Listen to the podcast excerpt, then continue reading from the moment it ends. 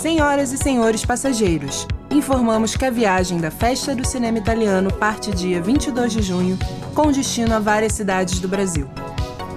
Por favor, dirijam-se ao portão de embarque 8 e meio. 8 e meio Festa do Cinema Italiano, uma viagem para não esquecer.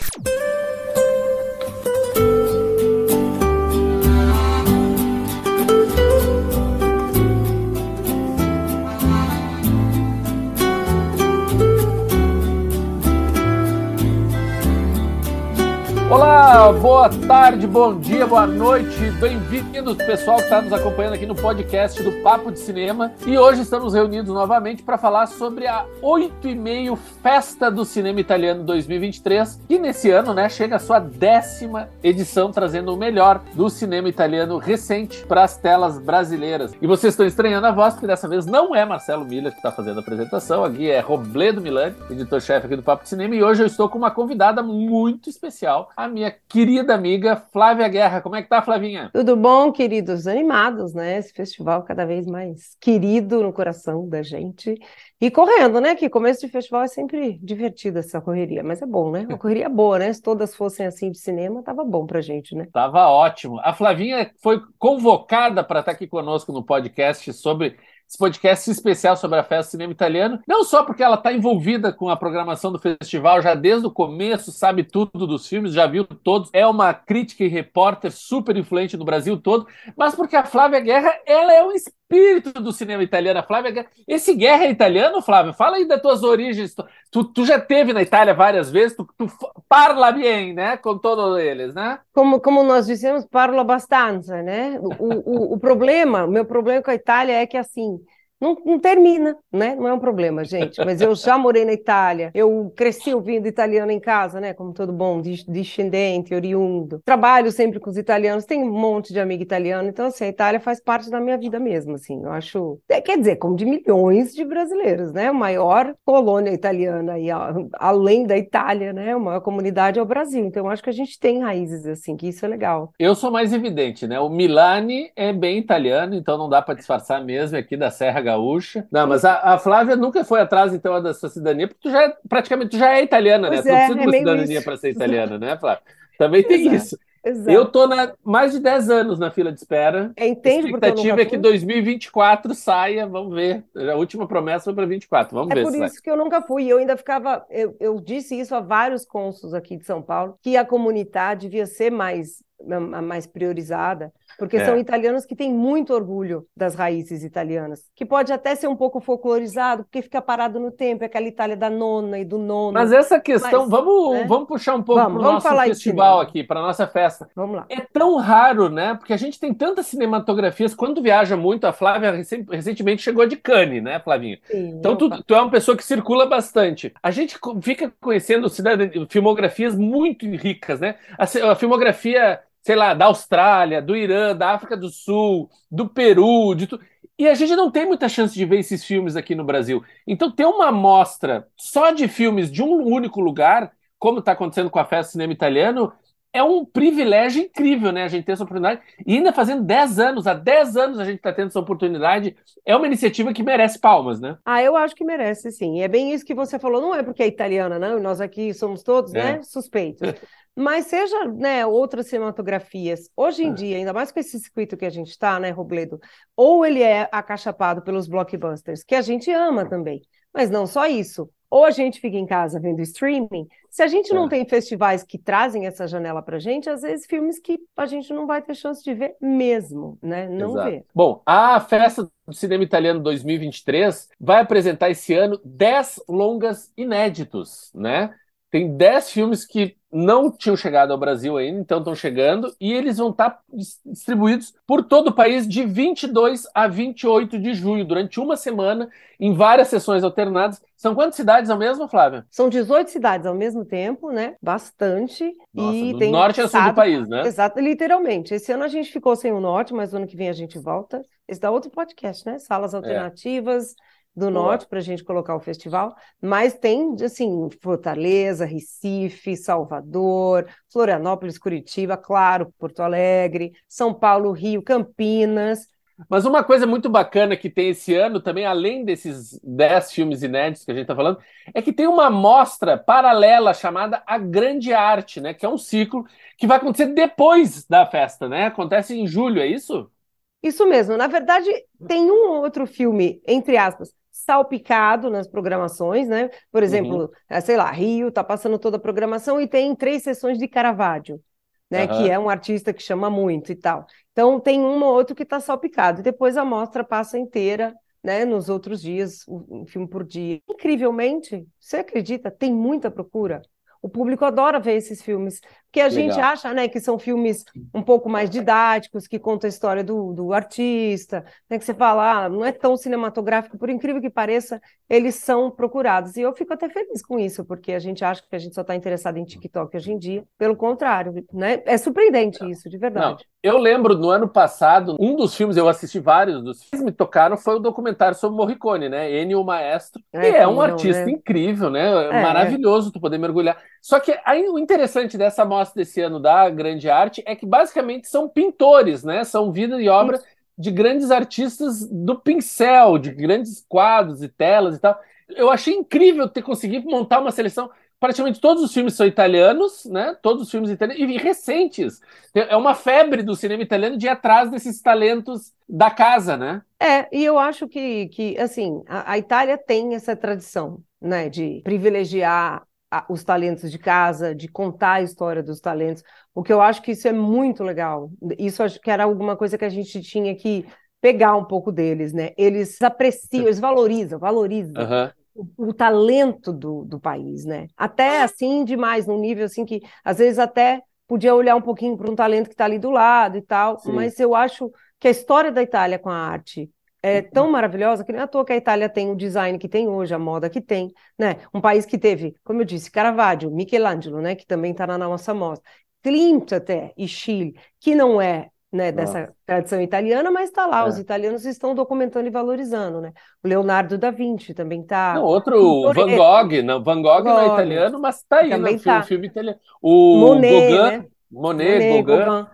Então, assim, é bonito um ver, né? Como eles. É, eu brinquei que eles não olham para o lado. Olham sim, mas assim, é, é, é um país que valoriza a arte como a gente. Quantos documentários de artistas brasileiros a gente tem? Agora que a gente começa a ter mais, né? Agora que a gente começa. Eu me lembro do, do, do Gauguin, por exemplo, esse é um, um em particular que eu estou bastante curioso para ver, que há alguns anos atrás teve um filme do Gauguin com o Vincent Cassel, que Isso. era justamente o Vincent Cassel, daí era um filme francês, falando desse artista francês e tal.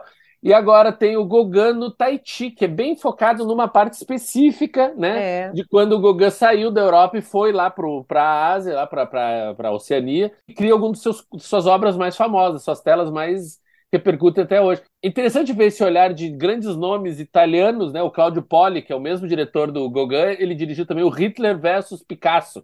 O título já é maravilhoso, né? Hitler versus Picasso. É um filme que deve repercutir bastante esse aqui, o povo ir atrás, né? Com certeza, porque a gente até merece dar destaque para ele, porque é isso, né? Essa obsessão que o Hitler tinha pela arte, e no caso, o Picasso para ele era uma coisa, né? É não, não degenerada, mas mais ousada, né? O Picasso é sim, é ousado sim, até para sua época, então esse filme traz esse atrito Até hoje, né? Se tu vai é. ver, analisar a obra do Picasso a fundo, tu vai ter coisas que vai ter gente que vai ficar chocada, certamente. Sim, sim. Ninguém sai ileso a um Guernica, né? Tu chega ali, tu vê Ninguém. aquilo e tantos outros trabalhos do que o, que o Picasso deixou. É, eu acho, Acho que, acho que é legal, né, a gente trazer esses atritos e conhecer também, né? Eu, eu adoro. Eu, bom, ah. eu sou suspeita de falar de documentário, porque eu gosto, eu faço também documentários.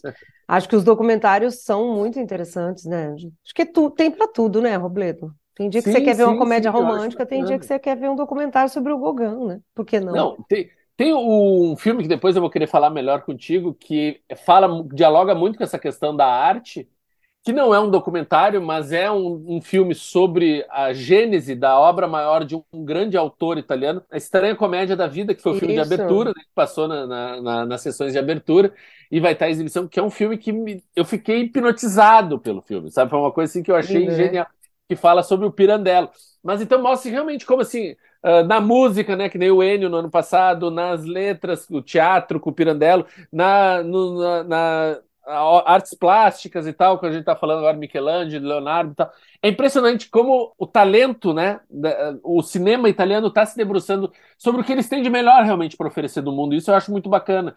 E são coisas que perduram, né? A, a, o talento de um Leonardo da Vinci não vai acabar nunca, né? Vai estar tá sempre aí presente, vai estar tá sempre as pessoas saudando.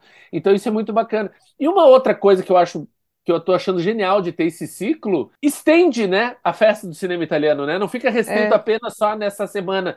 Vai ter assim por mais sessões, por mais lugares. Quem perdeu, tá viajando, tá de festa, sei lá, não vai poder essa semana, vai poder ter acesso a esses filmes mais adiante. Então eu acho que isso é muito legal e leva, cria né, esse hábito. Eu acho que as pessoas já estão começando, né? 10 anos de festival, as pessoas já estão esperando quando é que vai ser esse ano a festa do cinema italiano, quando é, quais filmes eu vou ver esse ano. Isso é bacana, eu acho que principalmente São Paulo deve ter isso, né? As pessoas Sim. indo atrás, já fazendo sua programação.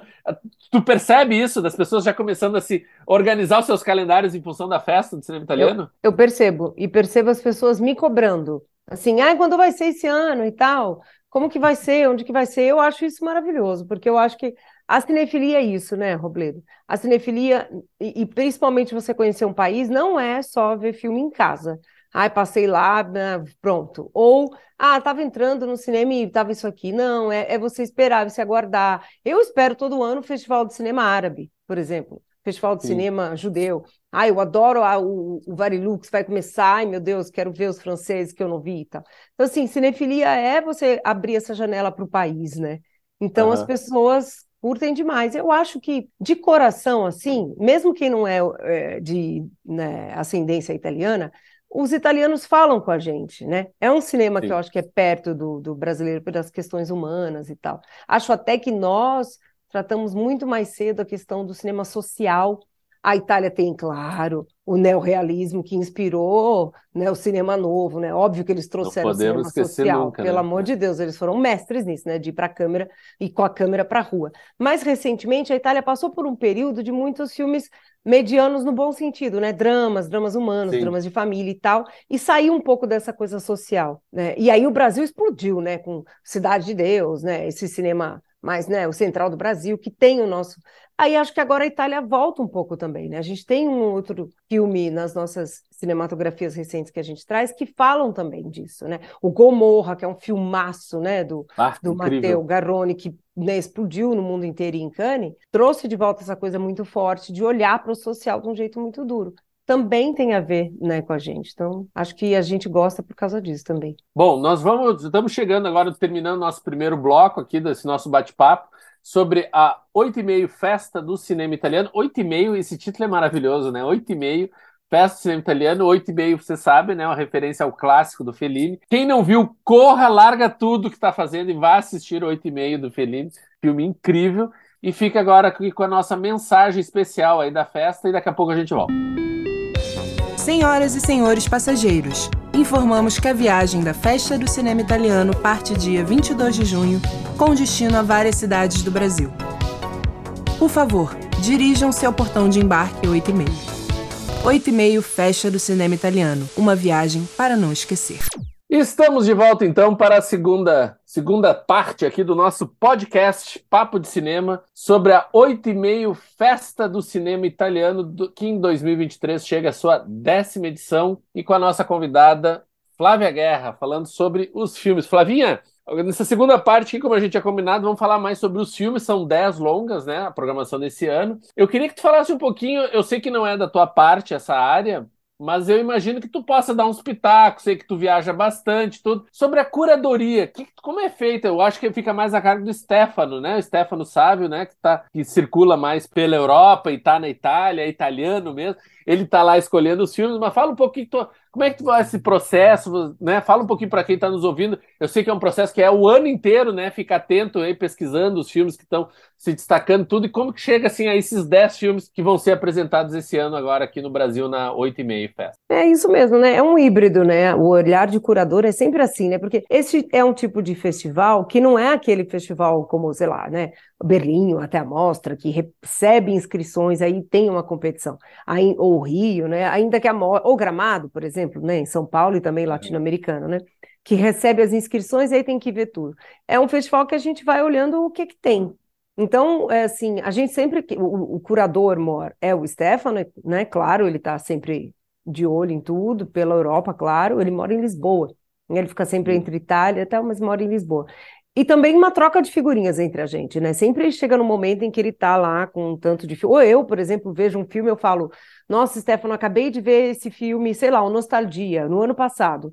Eu vi em Cannes. Eu falei, cara, você tem que botar aqui no ano que vem, porque o Favino é um super ator. O Leone também, né? Que é um grande filme nosso esse ano. É óbvio que o Stefano ia pensar nesse filme, mas quando eu assisti em Veneza, eu falei, nossa, o Leone tem que estar tá no Brasil, você não pode, vamos e eu lembro que eu brinquei até com o Francesco Zippel, que é o diretor que está aqui esse ano em São Paulo e Rio, infelizmente só nessas duas. Ele volta uhum. outra vez para ir para o sul também, para ir para outras cidades. E eu falei para o Francesco lá, Francesco, a gente tem que te levar para o Brasil para falar desse filme. O público brasileiro adora o Leone. Então tem uma troca de figurinhas, né? E, e, pensando no que funciona, né? No país também. Não adianta, porque, sei lá, esse ano, por exemplo, tem um documentário do Máximo Troisi é, rolando por aí. Vou dar um exemplo. Mas às uhum. vezes não necessariamente o público italiano é, brasileiro é, tem tanto né, conhecimento sobre o Troisi. É, é, até interessante eles falar, então vamos trazer um documentário sobre o Leone ou sobre o Papa, que é um outro documentário nosso que tem, mas não é porque é o Papa, é porque é um grande diretor, né, filmando o Papa. Então, essas, essas, esses mixes aí entre uma coisa e outra. Eu já mencionei duas, três vezes aqui que são dez longas, mas vou fazer uma errata, são onze longas, na verdade, né? A programação toda são onze longas estão sendo apresentados, isso é muito bacana. E a gente já tinha falado, né, que tem comédias, tem filmes mais populares, tem romances, tem documentários, tem filmes mais densos, tem drama, né? O próprio Nostalgia, né, é um filme mais dramático, né, um filme mais pesado. Agora tem o um filme sobre o Sérgio Leone. Eu estou interessado, vamos falar, já que nós falamos bastante sobre documentários artísticos, né, no primeiro bloco, esse filme do Sérgio Leone que eu não assisti ainda, mas eu acho que é um filme que está gerando muito comentário. Aliás, nesse domingo vai ter uma sessão comentada, né, do filme com o Rio de Janeiro, com a ação do Marcelo Miller, né, nosso colega aqui do Papo de Cinema. Ele vai estar tá lá junto com o diretor do filme, né? Ele vai estar tá lá junto com o Francesco Zippel, né? Zippel, uhum. é assim que se diz? Isso, isso. Isso, Zippel. Francesco Zippel. Eles vão estar tá lá falando, batendo um papo sobre o filme. Agora me diz uma coisa, como é que é a pegada desse filme, Flavinha? É, é uma coisa mais ou menos assim, pegar uh, tipo do Enio do ano passado, uma coisa assim, percorrer toda a história ou uma coisa mais pontual? Como é que é? O, quem não conhece o Sérgio Leone vai sair assim encantado pelo trabalho dele? Vai ter, é um mergulho na obra do cara ou é mais um lado pessoal da vida dele? Como é que tu definiria esse filme? Não, eu acho que vai sair encantado sim. Tem um mergulho na, na vida, claro, porque é impossível ah. separar, né? Mas ele vai sair sim. Uma coisa que é interessante, que até Francisco vai contar para o Marcelo no debate, aliás, vai ser lindo, né? Poder estar tá lá certeza, com o diretor nossa. e com o Marcelo também, então vai ser muito legal. É que quem convidou o Francisco para fazer o filme foi a filha, uma das, né, do Leone, que uhum. comanda lá a casa de produção da família, Rafaela. E porque ele tinha, ela tinha visto um outro documentário que ele fez. O Francesco é um diretor que documenta outros artistas, Friedkin, né? Ele já, ele já documentou outros grandes né, diretores de cinema. Então ela, ela pensou assim: ah, nesse cara eu confio para documentar meu, meu pai. e, né, porque ele é um cara que é apaixonado por essa questão de, de contar a história. O que eu acho mais interessante desse filme, às vezes a gente fala, ah, que coisa mais laudatória, ficar aqui um monte de gente dizendo quanto o Leone era incrível, tá?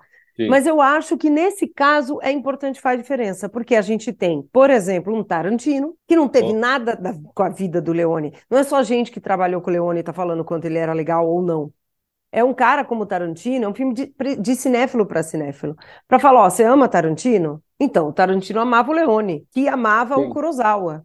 E a gente entendeu quando que tá todo mundo ligado, né? E ao mesmo tempo o Kurosawa também conhecia o Leone. Então, assim, é sobre essa importância, né? Por isso que. É Legal. por isso, não é à toa, né? Que o filme chama o homem que. o italiano que inventou a América. Que Dos espaguete western, né? Aqueles espaguetes que viram um gênero.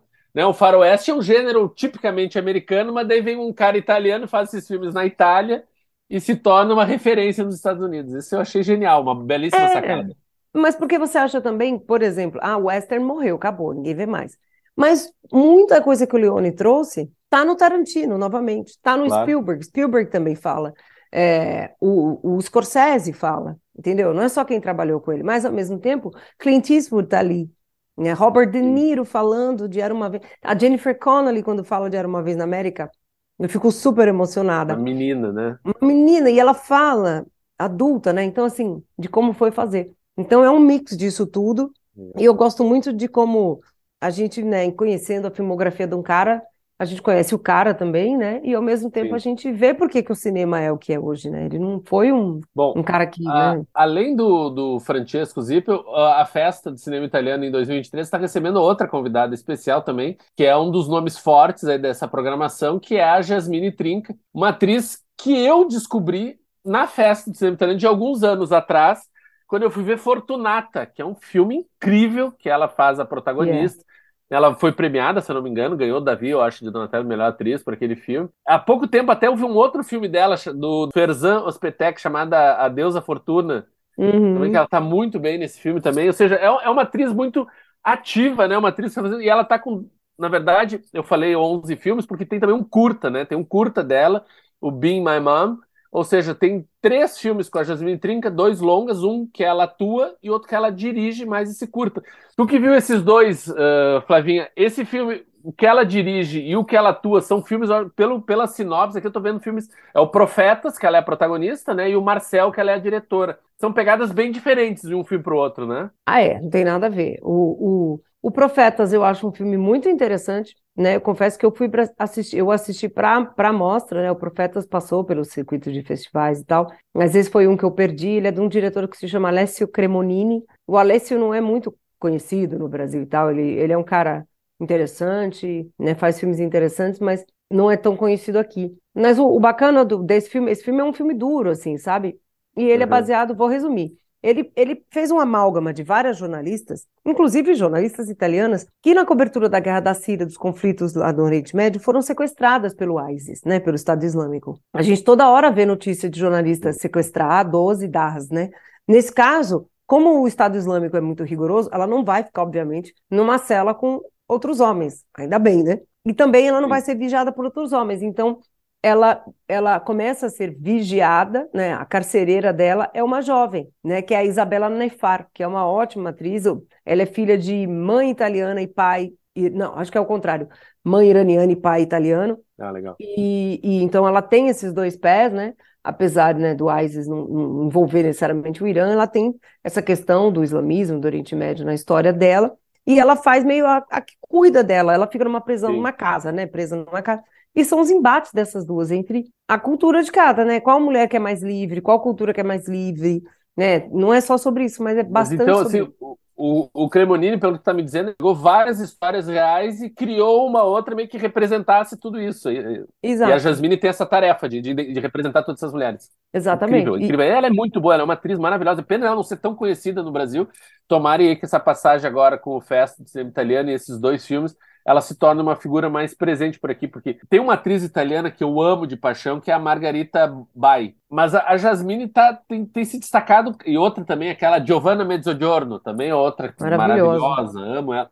Mas são atrizes que já são mais conhecidas, os filmes delas vêm com mais frequência para cá. A Jasmine Trinca é mais Tá, tá, começando a se aparecer, tá começando a se mostrar, e eu acho que o público descobrindo ela vai vai revelar um novo, uma nova relação de muito carinho, eu acho, porque ela é uma atriz que fala uma, uma, uma, com muita verdade no seu trabalho, né? Por isso que eu estou muito curioso também pelo Marcel, esse filme que ela só fica atrás das câmeras, né? É, eu acho bacana também isso, né? Sempre me desperta curiosidade atores e atrizes que querem ser diretores, né? Porque eu acho que são funções muito diferentes. Né? E a pessoa ter vontade de atuar, né? De estar na frente da câmera, né? E também de dirigir outros atores. Eu, eu acho isso admirável. Eu acho bacana também quando ela não quer se colocar. Ela, né? Ela quer ser Sim. a diretora. Isso é bacana. Ela mesma conta que o Marcel tem um quê de autobiográfico na vida dela sobre, sobre acho que talvez a relação que ela teve com a mãe dela, como é que ela via a mãe dela. Ela vai falar mais disso pra gente aqui no Brasil. Mas o Marcel traz apenas a Alba Horvacher, que também é outra atriz onipresente no cinema italiano contemporâneo, né? É. Quem vê já viu a Alba em algum lugar. É. Que é a irmã da Alice ou Alice Horvacher, que estava esse ano em Cannes com um filme novo chamado Quimera, com a Carol Duarte, nossa brasileiríssima, está lá no filme. A Alba Agora, também a Alice, tá no filme da irmã. A Alice é mais diretora e a Alba atriz, né? Ela a Alice é só diretora, ela é super tímida. Né? Não, nossa, é. nem entrevista, ela é, ela é boa, não, ela é tímida até para entrevista. A gente já fez debate com a Alice aqui, né, durante a pandemia online, ela é muito legal. E a Alba está nesse filme também, mas tudo para dizer que nesse filme tem uma garotinha que é filha da, de uma mulher que você vê que você não sabe muito. É um filme bem de arte, assim, vamos dizer assim. Sabe aquele filme que Sim. não te entrega muito onde começa, né? Você vai ter que ir construindo junto, você vai ter que ir preenchendo lacunas. É uma menina, você vê ela ali na infância, ela tá muito, muito entediada, a vida dela é entediada, entediante. Ela meio tá sozinha, meio se cria sozinha, porque a mãe dela, que é uma mulher super talentosa que você vê aqui, é a, é a Alba, né? Uhum. Tá sempre meio como clown, vestida de clown, fazendo espetáculos na rua para ganhar um troquinho numa cidade pequena italiana. E o grande contracena dela, desses números, é o cachorro Marcel. É por isso que o filme chama Marcel. ah, Marcel é o cachorro. É o cachorro, maravilha. é a Palm Dog merecia, sabe? A palma de ouro para melhor cachorro. Só que aí acontece uma coisa, o Marcel desaparece, e aí a gente vai tentando ver como é que essa menina tenta fazer com que a mãe olhe para ela. Porque essa mãe não olha para essa filha ela dá mais atenção para o cachorro, ela, ela é, é, uma, é, é uma um... grande metáfora sobre, sabe? O, e tem um segredo em relação ao cachorro, né? Tem, tem um tem segredo, um segredo né, a gente não pode dizer por causa não pode dizer. Mas, assim, é uma grande fábula, né? Mas também é isso, assim, né? É, é uma fábula, vai para esse lado clown, circo, não sei o quê. Mas quantas crianças os pais não estão olhando para os seus filhos, né? As crianças estão meio criando sozinhas, num certo jeito lá. Aqui é um caso mais extremo, mas eu acho que o filme fala disso também, sabe? Da gente da, olhar de fato, né, para as crianças. E, e, a gente hoje em dia tem um celular na mão, né, e olha para o celular. O celular é o nosso Marcel, né? Que se o celular é. morrer, você se mata. Meu Deus, cadê o Marcel? né? O celular fica sem bateria, você fala, meu Deus.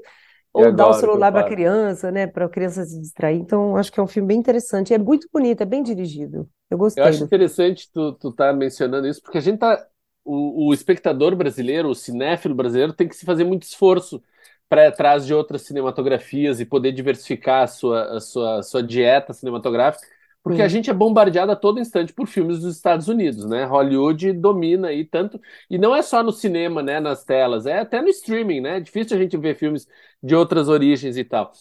E os filmes americanos, principalmente esses filmes voltados a mais grande público, eles têm uma linguagem, né, Flavinho, acho que concorda comigo, que é muito Sim. televisiva, né? Essa coisa assim, muito esmigalhado, sempre tudo muito explicativo, muito expositivo, né? Muitas uhum. explicações. Parece assim, gente, gente que está habituada em novela, que cada capítulo tem que lembrar o que aconteceu no anterior, e tem, é sempre aquela coisa mastigada e tal. E o, pelo que você está falando, o Marcel não tem nada disso, né? O Marcel é aquela coisa que vai deixando uh, o espectador formar a sua história aos poucos. E isso foi uma experiência que eu tive também com o Estranha Comédia da Vida. Exato. Né? Eu acho que, o La Stranezza, né? Porque é um filme assim que até tu entender o que, que era aquele cenário, o que estava se passando, tu fica se sentindo muito como aqueles dois agentes funerários, né? Que se dão, que levam metade do filme para se dar conta com quem que eles estão dialogando, que é maravilhoso aquilo. É uma coisa genial que, para quem não vai assistir o filme, né? Deixa eu resumir rapidinho. É, tem esse senhor, né, que recebe um recado de que morreu uma pessoa que é muito importante para ele, numa cidadezinha no interior da Itália. Ele contrata daí dois agentes funerários para cuidar do enterro. E fica um mistério, né? Por que, que ele se importa? Por que, que ele está indo para essa viagem? Tem uma hora até que perguntam para ele, né? Ah, ela é da sua família? Ele diz: não, não é. Mas é como se fosse. Então tu vê que tem uma relação muito forte.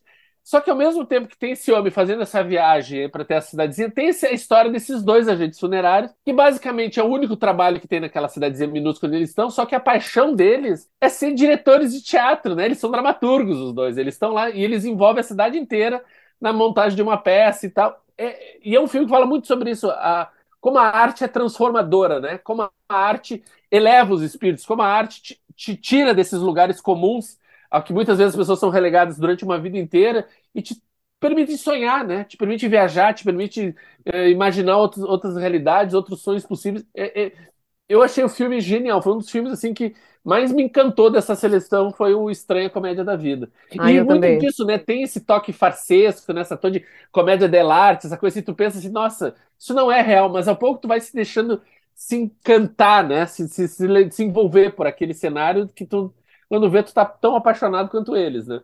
Não é? E, e você, se você vê o trailer, e se você vira o trailer e as fotos, você acha, ah, é um filme de época, né? Ai, né, 1920 ali, é década de 20.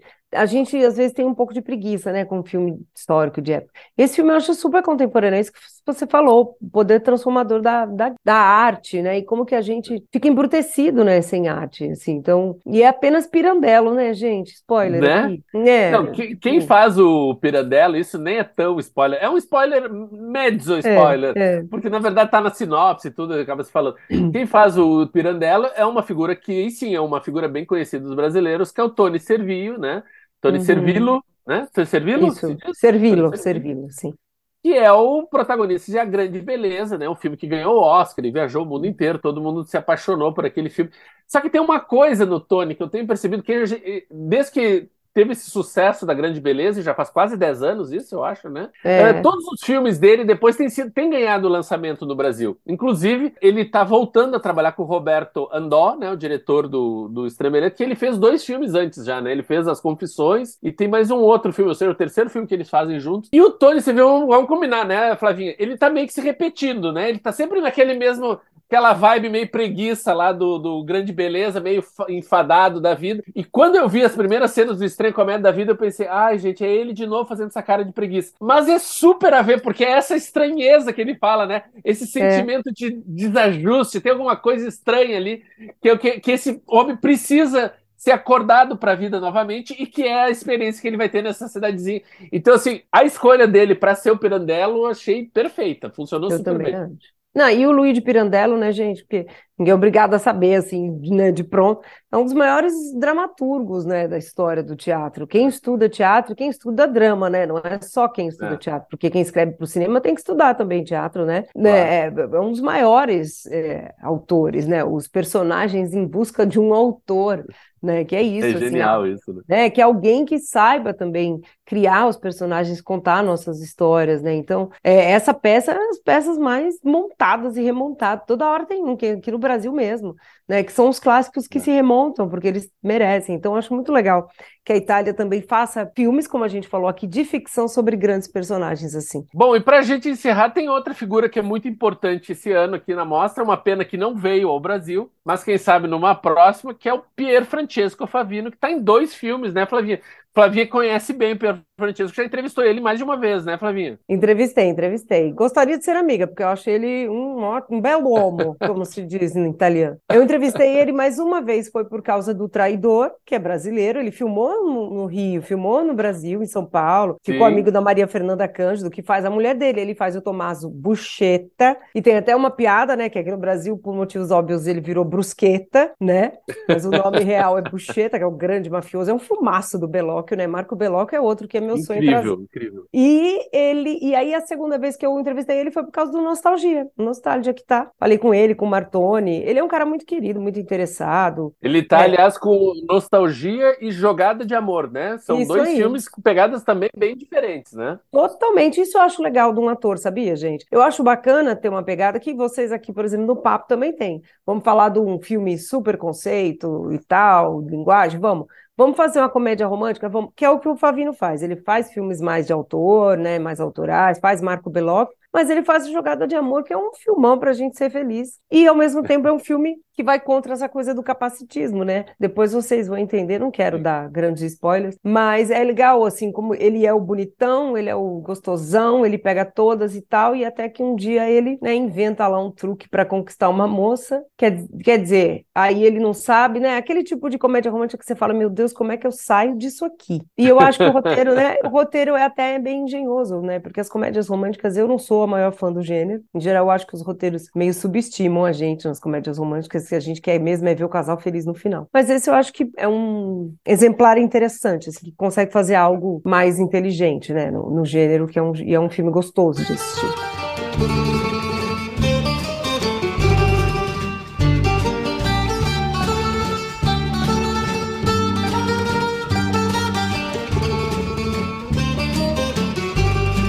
Legal. Então, assim, gente, 8 e meio, festa do cinema italiano, chegando em 2023 a sua décima edição, são 10 filmes inéditos. Ainda depois dessa programação que vai de 22 a 28 de junho, tem a mostra A Grande Arte, com documentários e filmes sobre grandes uh, artistas italianos. Perdível essa programação. Flavinha, muito obrigado por estar com a gente aqui nesse bate-papo. Eu que agradeço e delícia, eu amo tudo que vocês fazem e é muito gostoso poder estar acompanhando o festival em 360 assim, né? Para fazer. A gente não tem hoje em dia mais o bloquinho, mas tem o bloquinho do Papo de Cinema. Faz aí uma bibliotequinha no, no, no computador, no celular e vai acompanhando tudo que é delícia, não tem erro. Obrigada, gente. Maravilha. Grazie tantissimo. Grazie tantissimo. Obrigado a todos que nos ouviram. Fiquem ligados então na 8 e meia Festa Cinema Italiano e até semana que vem. Beijo. Tchau, tchau. Beijo, tchau.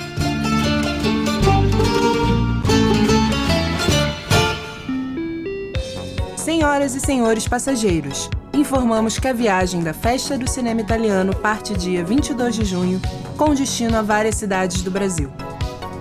Por favor, dirijam-se ao portão de embarque 8 e meio. 8 e meio Festa do Cinema Italiano, uma viagem para não esquecer.